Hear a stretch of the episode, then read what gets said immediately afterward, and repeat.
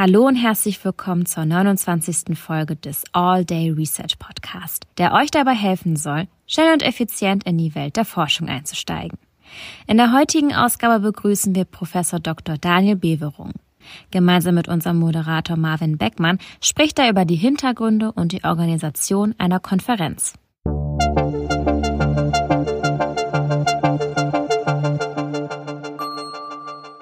All Day Research Podcast. Herzlich willkommen auch von mir zur nächsten Ausgabe vom All Day Research Podcast. Mein Name ist Marvin Beckmann und heute geht es unter anderem um die Organisation einer Konferenz und dazu spreche ich mit Professor Dr. Daniel Beverung. Hallo. Ja, hallo. Freue mich hier zu sein. Vielleicht erstmal über Sie. Wie sind Sie nach Paderborn gekommen und was genau machen Sie hier momentan? Ja, da muss ich zweigliedrig antworten. Ich habe ja auch hier damals Wirtschaftsinformatik studiert, damals als Student und damals war schon Paderborn auch eine, einer der führenden Wirtschaftsinformatik-Standorte. So kam ich dann hier hin. Und äh, als Professor bin ich jetzt gut sieben Jahre hier und äh, bin hierhin berufen worden, habe mich ja auch hier beworben, weil das auch eine Stelle war, die sehr gut zu mir passt, nämlich Wirtschaftsinformatik, insbesondere betriebliche Informationssysteme. Wie sind Sie zum ersten Mal mit Ihrem Feld, in dem Sie jetzt arbeiten, in Kontakt getreten? War das bei Ihnen im Studium oder? Genau, also im Studium natürlich, das ist schon ein Thema, das es damals ja auch schon gab. Ich beschäftige mich ja hauptsächlich mit digitalen Geschäftsprozessen und mit den großen betrieblichen Kernsystemen im Unternehmen. Zum Beispiel Enterprise Resource Planning Systeme, ERP-Systeme. Das kennt man ja auch schon zum Beispiel von SAP äh, her und äh, beschäftige mich auch mit digitalen Dienstleistungen und gerade im Bereich ERP-Systeme und Geschäftsprozesse, ähm, da haben wir uns natürlich auch schon damals im Studium damit beschäftigt und mit Prozessen und mit digitalen Dienstleistungen kommen wir auch privat ganz viel in Kontakt, zum Beispiel im äh, E-Commerce, also im Onlinehandel oder überall da, wo man eigentlich Leistungen in Anspruch nimmt und wie, wo Wert erzeugt wird, natürlich auch beim Einschreiben in die Universität. Vielleicht so ein bisschen, bevor wir weitergehen, Inwieweit unterscheidet sich jetzt zum Beispiel Wirtschaftsinformatik explizit von Informatik? Wir haben ja einen Podcast hier, der viel sich an Informatiker richtet. Inwieweit unterscheidet sich jetzt explizit Wirtschaftsinformatik davon? Genau, also Informatik beschäftigt sich ja schon sehr stark mit dem Entwurf von Hardware- und Softwaresystemen, also mit der Technologie und ihrer Gestaltung. Also natürlich beschäftigt sich die Informatik auch mit der Wechselwirkung zwischen Technologie und den Benutzern. In der Wirtschaftsinformatik beschäftigen wir uns auch sehr stark mit Unternehmen, als die Organisationen, die dann auch IT einsetzen, in denen auch Software funktionieren muss. Und Unternehmen werden natürlich auch durch Software transformiert. Sie müssen Software so einsetzen, dass es einen Sinn ergibt, nämlich dass sie ihre Produkte und Dienstleistungen besser anbieten können oder überhaupt erstmal anbieten können. Und ähm, da haben wir es immer mit Kollektiven zu tun. Also wir betrachten weniger den einzelnen Nutzer oder die Nutzerin, sondern immer gleich die ganze Organisation. Und Organisationen sind halt soziale Systeme, wo Menschen drin sind, die haben miteinander zu tun, die interagieren miteinander. Da gibt es vielerlei Wechselwirkungen und ähm, organisatorische Phänomene, die da sehr stark mit äh, Technologie auch zusammenspielen. Und am Ende wollen wir natürlich auch immer, dass Unternehmen besser werden äh, durch den Einsatz von IT, dass sie sich transformieren, äh, dass sie die digitale Transformation leisten und dass sie dann auch äh, Wertschöpfung und Beschäftigung sichern können. Und deswegen ist das Besondere an Wirtschaftsinformatik auch, dass wir halt immer Technologie betrachten, zusammen mit Fachlichkeit, also zum Beispiel der Fachlichkeit der zum Beispiel Logistik, also wie bewegt man Waren von A nach B? Das ist ja Logistik. Und dann der Frage, ähm, mit der Frage, wie muss denn jetzt eigentlich IT gestaltet sein, um diese Prozesse der Logistik jetzt gut zu unterstützen? Deswegen müssen wir wissen, wie funktioniert Logistik, welche betriebswirtschaftlichen Konzepte sind da wichtig und wie gestalten wir denn die IT, damit sie darauf passt und auch eine Weiterentwicklung des Betriebes auch ermöglicht. Ich glaube, das hat schon mal so eine grobe Idee gegeben für die Personen, die vielleicht noch nicht so vertraut mit der Begrifflichkeit dahinter sind.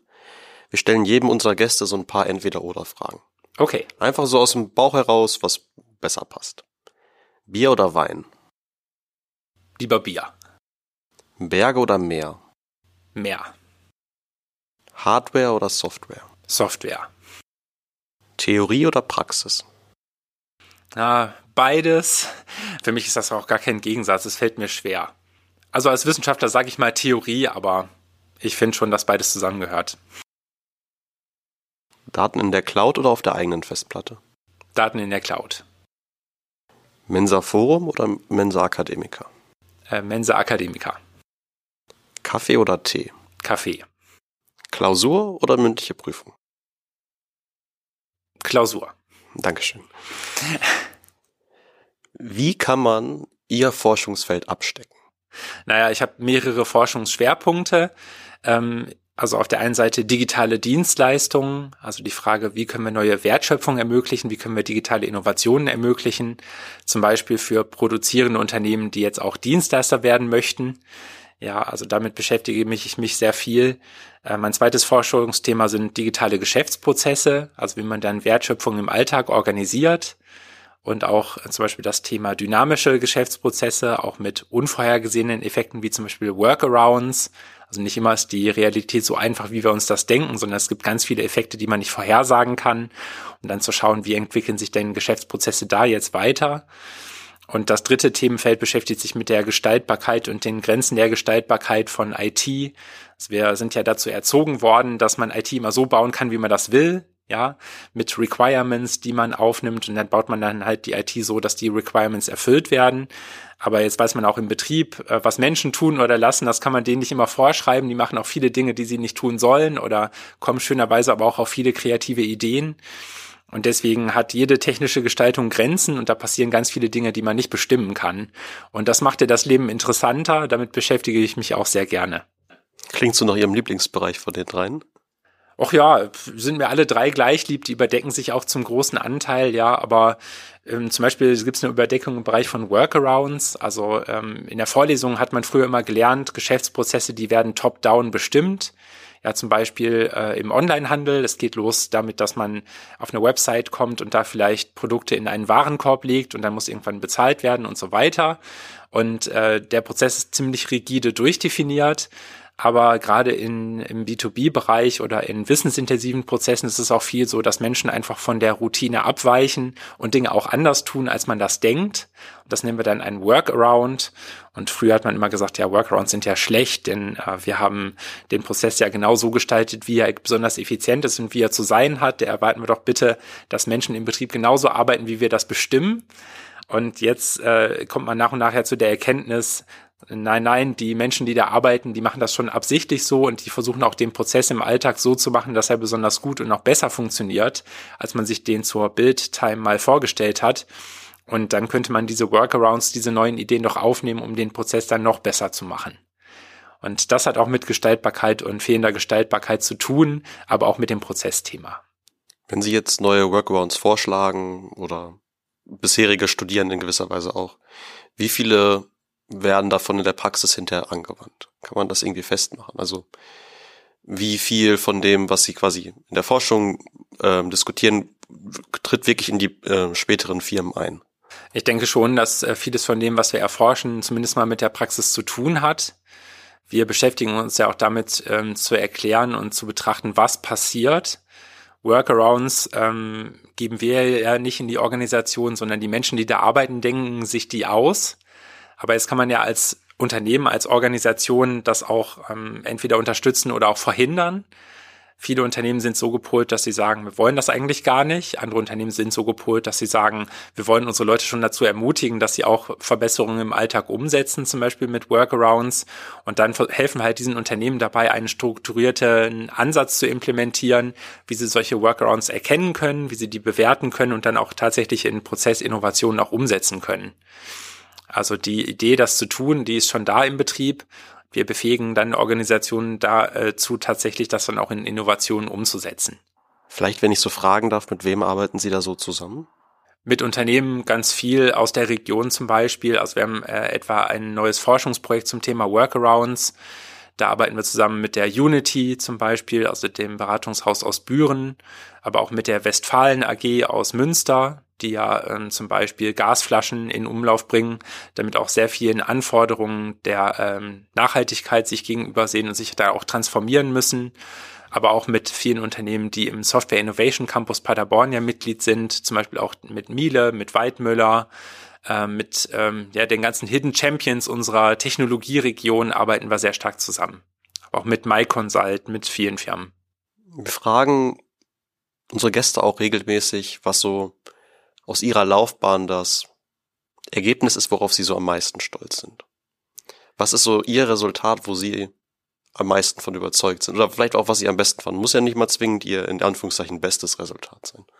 Ja, da fallen mir natürlich verschiedene Themen ein, aber bekannt bin ich zum Beispiel für die Konzeptualisierung des sogenannten Smart Service Systems. Also, dass wir ähm, von Technologie durchdrungene physische Objekte haben. Nehmen wir zum Beispiel mal die intelligente Waschmaschine. Also, das ist ein Beispiel, das viele Menschen ja verstehen. Früher war die Waschmaschine einfach nur die Waschmaschine, die Kleidung gereinigt hat. Das macht sie natürlich heute immer noch. Aber wenn man das möchte, ist sie heute auch ein digital vernetztes, äh, intelligentes Objekt, das man ja auch ansteuern kann, von dem man ganz viele Betriebsdaten erfahren kann das äh, die Verwendung seines Waschmittels selber verwaltet und optimiert und das zum Beispiel auch Software-Updates einspielen kann. Ein bisschen interessanter wird's dann immer noch, wenn man nicht an den Privathaushalt denkt, sondern an große Betriebe, zum Beispiel Hotels, ja, die ja auch ganz viel Wäsche waschen müssen und ähm, dann diese intelligenten Objekte zu haben, sich zu, über, zu überlegen, was sind eigentlich die neuen Dienstleistungen und Betreibermodelle für solche Waschmaschinen, muss man vielleicht gar nicht mehr kaufen als Betrieb, die kann man auch leasen, die kann man digital vernetzen, da kann man seine Prozesse mit optimieren, Waschmittel einsparen, man kann es nachhaltiger verwenden als vorher und das alles ermöglicht durch äh, den Zugriff auf die digitalen Betriebsdaten und auch, auch die Ansteuerung der Maschine, um die effizienter betreiben zu können. Und das ist natürlich nur so ein äh, ja, Consumer-Beispiel, das jeder versteht. Aber viele Objekte, die wir draußen sehen, sind halt auch intelligente, digital vernetzte Objekte. Denken wir an äh, elektrische äh, Fahrzeuge zum Beispiel, wie den Tesla oder andere Modelle, die im Markt sich befinden. Aber auch ähm, Fertigungstechnologie, die ja immer digital vernetzter wird, die ganz neue Geschäfts Geschäftsmodelle ermöglichen und ähm, ja, die auch ähm, digital vernetztes Handeln ermöglichen, das effizienter ist, hoffentlich auch nachhaltiger und bessere Geschäftsmodelle ermöglicht. Und äh, ich denke, dass ich da ähm, ja einer der ersten war, die das so beschrieben haben, wie es jetzt heute verstanden wird. Und das hat dann natürlich auch auf der einen Seite in der Wissenschaftscommunity äh, Anerkennung gefunden, aber auf der anderen Seite auch in vielen Unternehmen, die sich denken, so hey, das machen wir doch eigentlich. Wir haben nur noch nicht gewusst, was man damit jetzt wirklich tun kann, wie wir damit vorwärts kommen und wie wir damit auch neue Geschäftsfelder erschließen können. Und dieses Modell, das wir da entwickelt haben, das hilft uns dabei. Zum Beispiel ist ähm, dieses äh, Modell, das wir da entwickelt haben, auch in die äh, digitale Journey von Athos mal aufgenommen worden. Und die sind ja immer sehr stark befasst damit, in die Zukunft zu denken und sich neue Themenfelder zu erschließen. Das hat mich dann natürlich sehr gefreut, weil wir wollen ja auf, natürlich auf der einen Seite für die Wissenschaft Ergebnisse produzieren, aber natürlich auch für die Welt da draußen, die es nicht Wissenschaft macht. Also für Betriebe, für Leute auf der Straße, die sich denken, hey, über digitale Transformation möchte ich doch mehr wissen und wie kann ich mir das denken?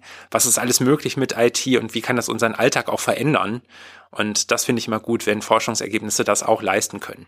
Was ist gerade Ihrer Meinung nach der, die größte Herausforderung, mit der Sie sich in Ihrem Fachbereich beschäftigen müssen?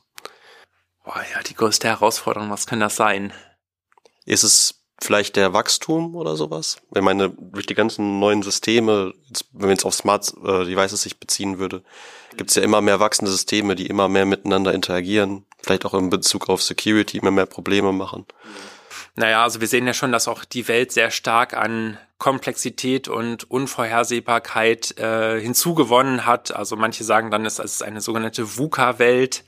Ja, also sie ist volatil, sie ist unsicher, sie ist komplex ja, und sie ist auch, ja, der Amerikaner sagt ambiguous, also sie ist nicht eindeutig. Äh, Dinge könnten so sein oder auch anders. Und äh, die Welt hat schon jetzt auch ein Komplexitätsmaß äh, erreicht, äh, das die Vorhersage der Zukunft immer unsicherer macht. Ja, also früher, als ich hier studiert habe, das war 2001 bis 2006. Ja, ich habe noch den Diplomstudiengang Wirtschaftsinformatik gemacht. Damals hieß es immer, ähm, Sie sind jetzt im Turbokapitalismus. Ja, die Welt verändert sich ganz stark und viel stärker als vorher.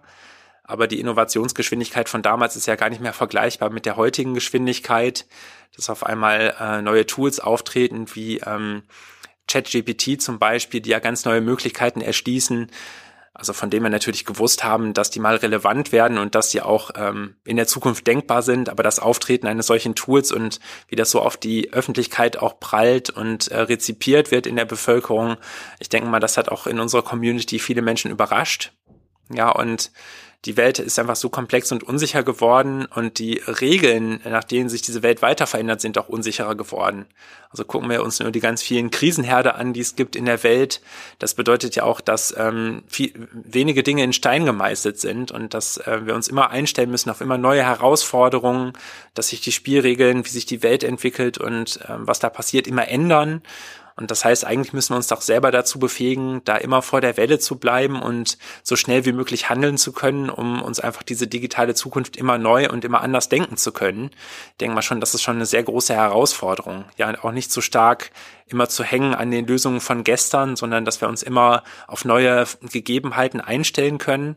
Und das ist auch sehr wichtig in, in unseren Studiengängen. Ja, wir müssen weniger Dinge vermitteln, die für die Ewigkeit sind, eher, äh, eher müssen wir die Studierenden heute dazu befähigen, sich in dieser komplexen Welt immer neu zurechtzufinden, so das Lernen zu lernen und immer sich auf neue Gegebenheiten einzustellen und mit diesen immer wechselnden Anforderungen zurechtzukommen. Und ich denke mal, das sind jetzt Triebkräfte, die hinter vielen Technologien stecken. Also natürlich, wenn man sich jetzt vor dem Hintergrund spezielle Phänomene ausdenkt, zum Beispiel IT-Security, ähm, also ich habe gerade vor ein paar Tagen noch äh, einen Vortrag gehört von Udo Littke, der CEO ist von Athos und auch Mitglied des Bitkom Gesamtvorstands, der ausgeführt hat, dass ein dreistelliger Milliardenbetrag in Unternehmen an Schaden entsteht in Deutschland durch ähm, Cyberangriffe. Ja, und dem gegenüber werden ja nur wenige Milliarden Euro in die Hand genommen, um tatsächlich Cyberangriffe zu verhindern und äh, IT-Security auch aufzubauen.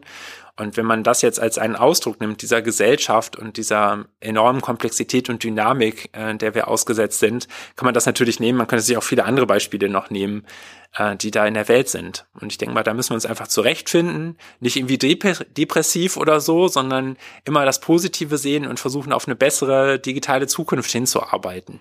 Das wollen Sie wahrscheinlich mit Ihrer Forschung auch erzielen, oder? Ja, total. Ich meine, äh, wir hatten jetzt auch neulich vor ein paar Wochen hier die äh, internationale Tagung Wirtschaftsinformatik ausgerichtet im Heinz-Nixdorf Museumsforum. Und das Leitthema dieser Konferenz war ja auch Digital Responsibility. Eben weil wir sagen, ja, die Welt ist jetzt heute schon extrem digitalisiert. Wie stellen wir uns denn die nächste Welle dieser digitalen Transformation vor? Und optimalerweise sollte diese nächste Welle der digitalen Transformation ja digitale Verantwortlichkeit reflektieren.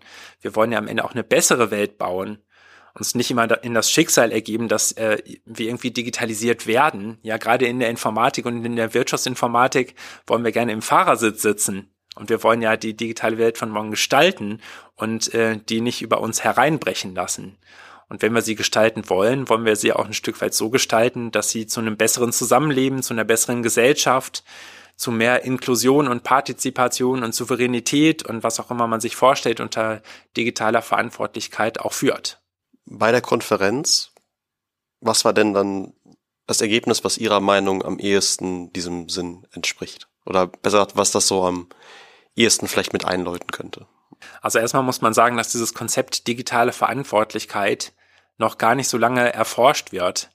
Wir hatten das auch ein Stück weit deswegen aufs Schild gehoben äh, in dieser Konferenz, um dem mal ein bisschen mehr Nachdruck zu verleihen und das auch als so Begriffsanker zu setzen, der ja auch Struktur geben kann strukturgebend sein kann für das, was wir in Forschung und Praxis auch tun. Also wir haben zum Beispiel auch eine Delphi-Studie, eine sogenannte Delphi-Studie vor der Konferenz durchgeführt und haben mal unsere Kolleginnen und Kollegen gefragt, ja, aus der Wirtschaftsinformatik-Community.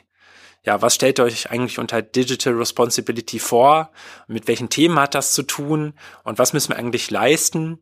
Das, dabei sind ganz viele Dinge schon vorgekommen, die einem auch ziemlich schnell einfallen. Zum Beispiel, wir wollen souverä souveräne IT haben, wir wollen selber darüber bestimmen, wir wollen das nicht in die Hände von Hyperscale-Konzernen geben, die das alles bestimmen.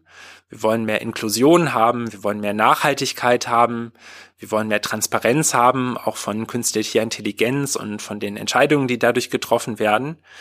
Aber eine Sache war bisher noch nicht drin im Kanon von Digital Responsibility, nämlich auch gerade ja, die Education, also die Ausbildung im universitären Umfeld, nämlich die Frage, wie befähigen wir eigentlich unsere Studierenden dazu, ähm, diese Prinzipien auch aufzunehmen und dann auch irgendwie in Handeln zu übersetzen und in die Gestaltung von IT zu übersetzen. Und das war erstmal eine neue Erkenntnis. Und dann haben wir auch ja nicht nur mit Forscherinnen und Forschern gesprochen, sondern auch mit Führungskräften. Wir hatten ja auch einen CIO-Panel zum Beispiel. Und da hat sich auch gezeigt, dass viele Unternehmen hier aus der Region, die auch teilgenommen haben, solche Prinzipien ja auch seit langem schon umsetzen, gerade wenn es mittelständische Unternehmen sind, die vielleicht noch Inhaber geführt sind. Solche Unternehmen fühlen sich in der Regel sehr stark auch ihrer Region verbunden und verantwortlich, häufig noch ein bisschen mehr als äh, Riesenkonzerne. Denn wenn sie als Unternehmerin oder als Unternehmer ein Unternehmen führen, das in der Region verankert ist, dann denken sie auch immer ein Stück weit soziale Verantwortung mit und Verantwortung für die Region. Und ich glaube, das ist was, was die Konferenz auch gezeigt hat ja, dass wir das äh, durchaus schon haben und auch weiterentwickeln können. Es ist ja eine tolle Ausgangslage, von der aus wir in die Zukunft auch denken können. So ein bisschen anderes Thema. Wie läuft so eine Konferenz ab? Viele von uns Hörern waren ja wahrscheinlich noch nie bei so einer Konferenz. Ein paar von uns Hörern werden vielleicht mal irgendwann mal so einer Konferenz sein. Wie kann ich mir das vorstellen? Ja, wie kann ich das beschreiben? Also erstmal vielleicht ausgehend von dem, was die Konferenz eigentlich leisten soll. Also eine Konferenz, es gibt viele Konferenzen, die pro Jahr passieren, die ausgerichtet werden, an denen man auch teilnehmen kann. Und erstmal ist für mich ein wichtiges, äh, wichtiger Punkt von der Konferenz, dass man sich erstmal bewusst macht, dass man auch Teil einer größeren Gemeinschaft ist. Ja, also wir erforschen hier digitale Innovation und Wirtschaftsinformatik in Paderborn, aber da gibt es ja viele Standorte in Deutschland und auch im europäischen oder weltweiten Ausland, wo Menschen das auch tun. Und sich dann einfach mal wieder zu vergegenwärtigen, dass man ja Teil von einer großen Community ist, die nett ist, ja, wo es viele intelligente Leute gibt, die sich mit ähnlichen Themenstellungen befassen, wo man immer Ansprechpartnerinnen und Ansprechpartner findet, die ähnliche Themen erforschen, die einem auch ehrlich sagen, was sie von den eigenen Ergebnissen halten. So, das ist äh, wichtig. Ja, dass wir uns da einfach auch national und international vernetzen. Gut, jetzt war die Frage, wie sieht so eine Konferenz aus? Wie äh, funktioniert die? Also die meisten Konferenzen gehen zwei, drei oder vier Tage lang. Ähm, es gibt ein wissenschaftliches Programm, also üblicherweise können Sie Forschungspapiere einreichen schon vor der Konferenz. Die werden dann begutachtet und es wird entschieden, ob dieser Forschungsbeitrag angenommen wird oder nicht. Im besten Fall wird er angenommen und äh, wird dann auch im Rahmen der Konferenz äh, präsentiert in einem sogenannten Track, also zum Beispiel dem Track ähm, Geschäftsprozessmanagement zum Beispiel gibt es dann einen Track, in dem äh, etliche Papiere angenommen werden, die dann auch im Rahmen der Konferenz präsentiert werden. Zum Beispiel könnte es ein 15- oder 20-minütiger Vortrag sein, in dem sie dann äh, ihre Forschungsergebnisse präsentieren. Und dann ähm, gibt es Leute, die kommen dann dahin, gucken sich den Vortrag an und geben dann Feedback dazu und man kommt in eine Diskussion. Ähm, so etwas ist ein wichtiger Teil der Konferenz. Es gibt aber auch viele Community-Veranstaltungen, also zum Beispiel von der sogenannten Wissenschaftlichen Kommission Wirtschaftsinformatik. Das ist bei uns so der Dachverband, wo man sich dann auch austauscht, wo Beschlüsse getroffen werden und wo man auch schaut, wie es mit der Community weitergeht und wie man sich da ähm, zum Beispiel die nächsten Konferenzen denken kann und wo die stattfinden und so weiter.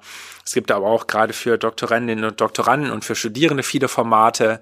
Zum Beispiel hatten wir jetzt auch den sogenannten Students Day, wo dann auch Studierende ihre Forschungsideen mit einem Poster präsentiert haben, konnten das vorstellen. Es gibt äh, Karriere-Treffen, wie zum Beispiel zur Frage, wie kann ich eigentlich eine wissenschaftliche Karriere verfolgen, was ist dabei wichtig, wie kann ich mich organisieren, äh, um so eine wissenschaftliche Karriere zu verfolgen. Und natürlich soll auch der Spaß nicht zu kurz kommen auf der Konferenz. Es gibt da viele sogenannte Social Events. Wir hatten zum Beispiel hier ein Dinner in der Padehalle äh, an dem ja auch mehrere hundert Leute teilgenommen haben mit Abendessen und mit ähm, ja, Kurzvorträgen. Wir hatten aber auch einen Empfang und eine Party im äh, Residenzclub. Mir wurde schon gesagt, dass die äh, Konferenz 18 geworden ist dieses Jahr. Ja, genau. Das war die 18. Wirtschaftsinformatik-Konferenz, wobei es die Konferenz auch schon länger gibt als 18 Jahre. Die war früher immer im Wechsel mit einer anderen Konferenz, sodass sie nur in den ungeraden Jahren immer stattgefunden hat. Aber mittlerweile gibt es die Konferenz jedes Jahr und deswegen hatten wir da auch die sogenannte WI, also die Wirtschaftsinformatik-Konferenz, WI Turns 18 Party im Residenz.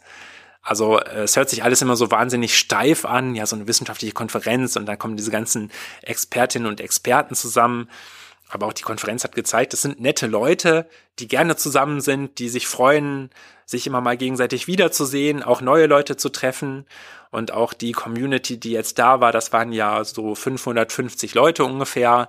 Ist auch eine wahnsinnig junge Community. Da kann man mit jedem reden, man kann jeden ansprechen. Da ist niemand irgendwie snobbisch oder so und lässt keinen an sich ran sondern das ist irgendwie nett und äh, da kann man miteinander reden, die nächsten Projekte planen, sich einfach mal austauschen und äh, alle haben sich gefreut, sich wiederzusehen und das fanden auch unsere studentischen Mitarbeiterinnen und Mitarbeiter wirklich nett und die waren überrascht und haben gesagt, hey Mensch, irgendwie ist das cool, so eine Konferenz. Das ist gar nicht so steif und so langweilig, wie ich mir das dachte. Das ist wirklich eine tolle Community.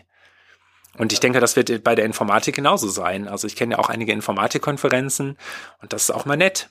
Wie kann man denn als Studierender, wenn man jetzt nicht zwingend bei euch Mitarbeiter ist, denn sonst an Konferenzen teilnehmen? Geht das überhaupt? Ja, das geht. Also zum Beispiel auch gerade bei der Wirtschaftsinformatikkonferenz. Es gibt ja immer ja auch sehr geringe Teilnehmerbeiträge für Studierende, aber zum Beispiel auch bei der Jahrestagung der GI, also der Gesellschaft für Informatik, da kann man ja quasi zum Selbstkostenpreis teilnehmen als Studierender. Also ähm, natürlich muss das auch ein bisschen Geld kosten, weil es gibt ja auch äh, Abendessen und äh, Kaffeebars und so, wo man teilnehmen kann und natürlich muss irgendwie die Veranstaltung auch finanziert werden. Aber für Studierende ist das immer eigentlich sehr günstig gestaltet, so dass dann auch ein Stück weit die ja, weiß nicht, äh, Senioreren, Leute mit eigenem Forschungsbudget immer so ein bisschen die jungen Leute auch mit äh, querfinanzieren. Und äh, von daher kleiner Tipp auch an die Informatik-Community. Schauen Sie doch einfach mal, ob Sie mal zur Gesellschaft für Informatik äh, gehen, zur GI-Tagung oder mal zur Wirtschaftsinformatik-Tagung. Nächstes Jahr ist sie in Würzburg, übernächstes Jahr ist sie in Münster. Ja, und da einfach mal teilnehmen, sich das mal angucken. Es ist recht günstig. Vielleicht kann man auch über einen der Lehrstühle hier ähm, eine Finanzierung beantragen oder über eine der Fakultäten. Kann sich das einfach mal anschauen es macht Spaß, es ist inhaltlich interessant und auch sozial irgendwie nett. Jetzt haben Sie es ja schon angesprochen, da wollte ich gleich auch noch drauf zurückkommen. Wie finanziert sich so eine Konferenz? Ja, aus verschiedenen Quellen. Also auf der einen Seite gibt's schon auch durchaus ähm, ganz ordentliche Teilnehmerbeiträge. Also es waren jetzt ja gerade, wenn man voller Professor ist, jetzt ja auch etliche hundert Euro, die man auch bezahlen muss, um sich anzumelden zur Konferenz und daran teilzunehmen. Für wissenschaftliche Mitarbeiterinnen, Mitarbeiter und Studierende gibt es dann aber auch günstigere Konditionen. Also das machen wir sozusagen sozialverträglich in der Community. Für Studierende ist es besonders günstig, weil die ja in der Regel das auch selber bezahlen müssen. Ähm, und auf der anderen Seite gibt es natürlich häufig auch Sponsoren. Also wir hatten jetzt auch hier zur WI-Tagung auch eine ganze Serie an Unternehmenssponsoren aus der Region, maßgeblich auch durch unser Netzwerk im Software Innovation Campus Paderborn die uns da sehr stark unterstützt haben und wo man auch so ein bisschen die extra Meile gehen kann.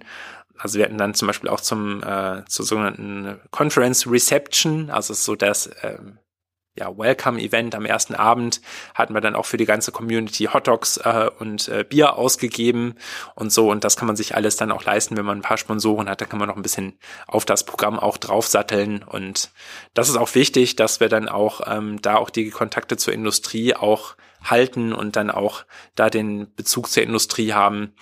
Und auf der anderen Seite sind es halt Teilnehmergebühren. Übernehmen Sie selber primär die Organisation oder wie wird so eine Konferenz organisiert? Ist das dann immer ein Professor, der das macht oder ein ganzes Institut? Wie läuft das in der Regel so ab? Also hier bei uns, ähm, die Wirtschaftsinformatik-Tagung oder generell die Wirtschaftsinformatik-Tagung wird schon von den entsprechenden Professorinnen und Professoren mit ihren Arbeitsgruppen organisiert vor Ort. Also es gibt nicht so etwas wie eine Agentur, die wir damit beauftragen. Das machen wir dann auch schon selbst. Und ähm, wir haben jetzt hier damals, als wir uns beworben haben, aus der Wirtschaftsinformatik schon uns tief in die Augen geschaut und haben gesagt so, hey Leute, wenn wir das jetzt machen, dann müssen wir aber auch alle dafür gerade stehen, dass wir das machen. Und es soll nicht so sein, dass am Ende irgendwie zwei, drei arme Teufel das alleine machen müssen, sondern wir müssen das irgendwie alle zusammen machen. Hat das gut geklappt? Ja, total total. Es hat echt super geklappt. Also das äh, vom vom Dekan, der ja auch Professor bei uns äh, ist, der ist jetzt nicht mehr Dekan, aber er war Dekan, und den Professoren über die Postdocs, über die wissenschaftlichen Mitarbeiterinnen, Mitarbeiter bis zu den studentischen Hilfskräften alle mitgearbeitet.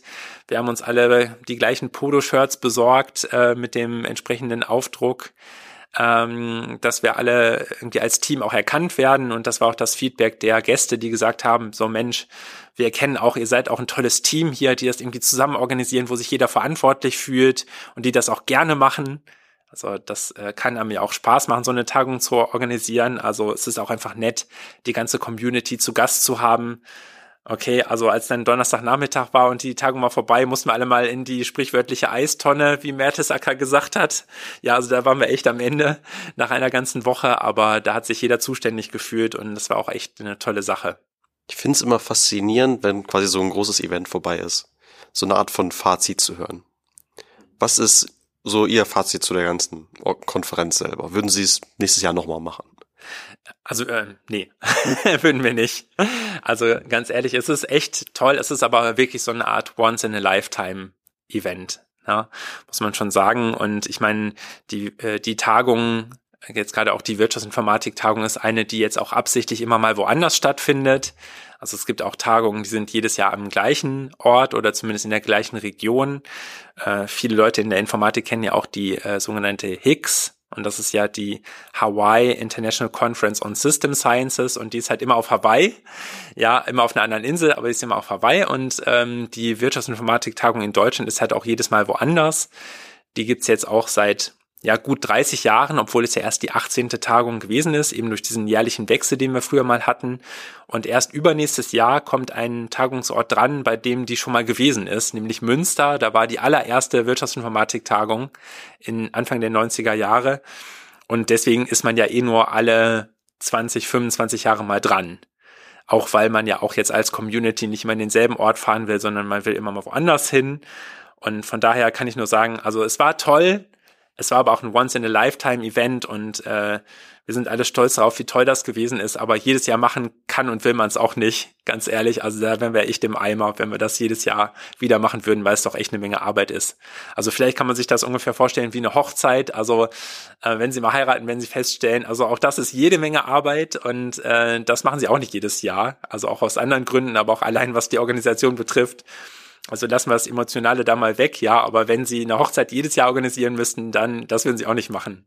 Okay, aber so generell ist Ihr Feedback, scheint sehr positiv zu sein trotzdem. Ja, total. Also es war echt ein cooles Event und wir haben das gerne gemacht, aber nächstes Jahr fahren wir gerne wieder als Gäste nach Würzburg und gucken uns an, wie die Leute das da jetzt machen. Also das war auch, ist auch schön, wenn man es äh, wieder abgeben kann. Aber wir sind echt froh, dass wir damals den Finger gehoben haben und das auch organisiert haben. Und es war super, aber jetzt ist auch erstmal wieder gut. Wir geben abschließend jedem unserer Kandidaten noch so eine kleine Art von Chance, ein bisschen Werbung für sich selber zu machen. Wie können Studierende, die jetzt vielleicht an ihrem Fachbereich Interesse haben, sich bei Ihnen melden? Was könnten die so erwarten? Wie könnten sie vielleicht bei Ihnen jetzt mitarbeiten? Mhm. Ja, also jetzt gerade aus der Informatik meinen Sie, ja? Beispielsweise, ja. Ja, genau. also gut. Ich habe ähm, zum Beispiel ja auch ähm, manchmal Abschlussarbeiten, die ich ausrichte, auch für ähm, Leute, die jetzt im Studiengang Informatik sind. Insbesondere, wenn sie jetzt auch daran Interesse haben zu sehen, wie IT im Unternehmen funktioniert oder auch in der Institution, zum Beispiel muss ja kein Unternehmen sein, kann ja auch zum Beispiel die Stadt Paderborn sein oder die Universität. Und sie denken jetzt, okay, ich möchte nicht nur Technologie entwickeln, sondern ich muss auch sehen, was dann damit passiert und wie Menschen damit umgehen, was das organisatorisch auch verändern kann und wie wir auch die Organisation ertüchtigen können, dann ja auch die Technologie zu verwenden. Dann sind sie bei uns richtig. Wir haben aber auch viele so Cutting-Edge-Technologie-Themen, die wir gerne behandeln, die auch in der Informatik total prominent sind. Wir haben auch ähm, Forschungsthemen im Bereich von Blockchain und machen jetzt ein Projektseminar zum Thema Generative AI im Bereich der Dienstleistungsentwicklung. Und äh, auch aus den Informatikstudiengängen kann man ja durchaus das eine oder andere Modul bei uns wählen. Und ähm, da gibt's auch immer mal Leute, die das machen. Da freue ich mich immer, dass wir dann auch ähm, von der Informatikseite Leute ansprechen können, die das spannend finden und die dann sich denken, so, hey, Wirtschaftsinformatik ist eigentlich auch cool, Informatik ist cool, Wirtschaftsinformatik ist aber auch cool. Da kann man eine Menge Sachen machen, die jetzt auch ähm, ja relevant sind für die Gesellschaft, für Unternehmen und auch für Menschen. Und ähm, erst dann verstehen wir auch, warum Technologie so ist, wie sie ist, weil es nämlich nicht nur um das Ding geht, das man baut, sondern auch um den Einsatz des Dings und das kann man auch mitgestalten, das kann, muss man aufeinander abstimmen, das macht Spaß und da kann man auch eine Menge bewegen. Also ihr habt es hier gehört, wenn ihr eine Stelle sucht für eine, ähm, entweder für als Student oder als eine Abschlussarbeit gerne melden, ne? Ja, auf jeden Fall. Wenn Sie jetzt hier durch sind, und zu Ihrem Arbeitsplatz zurückkehren. Was haben Sie für heute noch geplant? Ah ja, heute haben wir noch ein äh, Professorium der Vivi-Fakultät. Äh, das gibt's immer einmal pro Semester, wo sich dann alle Professorinnen und Professoren mal treffen. Jetzt denken viele, okay, das machen die doch im Alltag eh immer. Ja, das stimmt aber eigentlich so nicht, weil so in der Gesamtheit einer großen Fakultät sieht man sich dann so auch relativ selten. Wir haben ja auch alle volle Terminkalender, da muss man sich dann schon verabreden. Und auch in der Vivi-Fakultät sind wir jetzt ja auch ja 45 Professorinnen und Professoren, die alle äh, unter einen Hut zu bringen oder zumindest einen großen Teil ist schwierig. Und ähm, auch da ist jetzt so sozialer Zusammenhalt wichtig und dass man sich mal gesehen hat und dass man mal neben äh, fachlichen Themen auch mal ein bisschen spricht und vielleicht auch noch mal ähm, was nicht ein Bier zusammen trinkt, ist auch ziemlich wichtig und das haben wir heute noch vor. Da freue ich mich auch drauf zu schauen, äh, ja, wie es allen so geht, wie alle ins Wintersemester gekommen sind und freue mich dann, dass wir uns äh, auch als Fakultät mal wieder sehen können. Ja, mir wurde auch erzählt, dass bei Ihnen im Arbeitsbereich öfter mal so Schokoladenverkostungstreffen mittwochs stattfinden. So ist es, ja. Also das ist eine Tradition, die in der Wirtschaftsinformatik schon seit vielen Jahren existiert. Äh, die ist auch älter, als ich selber jetzt hier bin. Und ähm, es ist also so, dass wir am Department Wirtschaftsinformatik immer mittwochs um 13 Uhr eine Schokolade zusammen testen. Äh, jede Woche muss jemand anderes eine Schokolade mitbringen. Und jetzt gibt's noch ein paar Randbedingungen. Und zwar die härteste Randbedingung ist, äh, diese spezielle Schokolade, die sie mitbringen, die darf noch nie mitgebracht worden sein. Und es gibt dann auch eine Datenbank, wo sie dann nachgucken können, ob die Schokolade schon mal dran war oder nicht. Und äh, sie glauben gar nicht, wie viele Schokoladensorten es gibt. Also als ich dann dran war, habe ich auch gedacht, ja, ist ja toll. Äh, wir hatten neulich die 500. Schokolade vor ein paar Monaten. Und da habe ich auch gedacht, also kann es denn da noch Sorten geben, die man noch nie mitgebracht hat? Und dann kriegen sie raus, es gibt so viele Sorten, also sie müssen gar nicht besonders lange suchen. Neulich hatte einer auch so Schaumküsse mitgebracht und dann haben wir dann auch gesagt, das zählt durchaus auch also wie kann es denn sein, dass auf die Idee noch keiner gekommen ist? Die gibt's doch schon seit unserer Kindheit, ja, also auch wenn sie schon ein paar Tage älter sind und also das ist echt faszinierend. Also Schokolade muss es noch viel mehr geben als äh, andere Erzeugnisse wie zum Beispiel Bier. Und da gibt's ja auch schon hunderte Sorten. Also es ist echt faszinierend. Und eine schöne, schöne Idee. Was gab's heute? Ja, heute habe ich es leider ein bisschen verpasst. Ich kam fünf Minuten zu spät, da war es vorbei, aber ich habe dann noch im Kühlschrank die Sorte von vor einer Woche gefunden. Da gab's äh, irgendeine Schokolade mit Minze und äh, die mochten offenbar nicht so viele Leute, aber ich schon. Habe dann noch einen Rest im Kühlschrank gefunden und äh, ja, den an mich gerissen und dann habe ich den halt gegessen. Das war auch okay. Klingt sehr gut. Genau, und als ich dann die verantwortliche Person heute gefunden habe, hat die gesagt, ja, leider alles weg. Und dann habe ich gesagt, ja, macht nichts, ich habe was anderes gefunden. Sehr schön. Das war der All Day Research Podcast, der Podcast des Instituts für Informatik an der Uni Paderborn. Ich bin Marvin Beckmann und wir sehen bzw. hören uns hoffentlich auch beim nächsten Mal wieder. Bis dann. Ja, bis dann. Vielen Dank.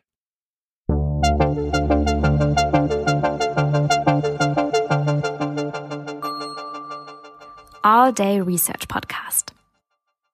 Dies ist ein Projekt in Zusammenarbeit des Instituts für Informatik unter der Leitung von Patricia Höfer und dem Fachschaftsrat Mathematik und Informatik der Universität Paderborn. Moderation und Redaktion Marvin Beckmann. Technik und Redaktion Yannick Greve. Sprecherin Sarah Akopian. Ihnen gefällt der All Day Research Podcast? Dann lassen Sie gerne eine Bewertung da.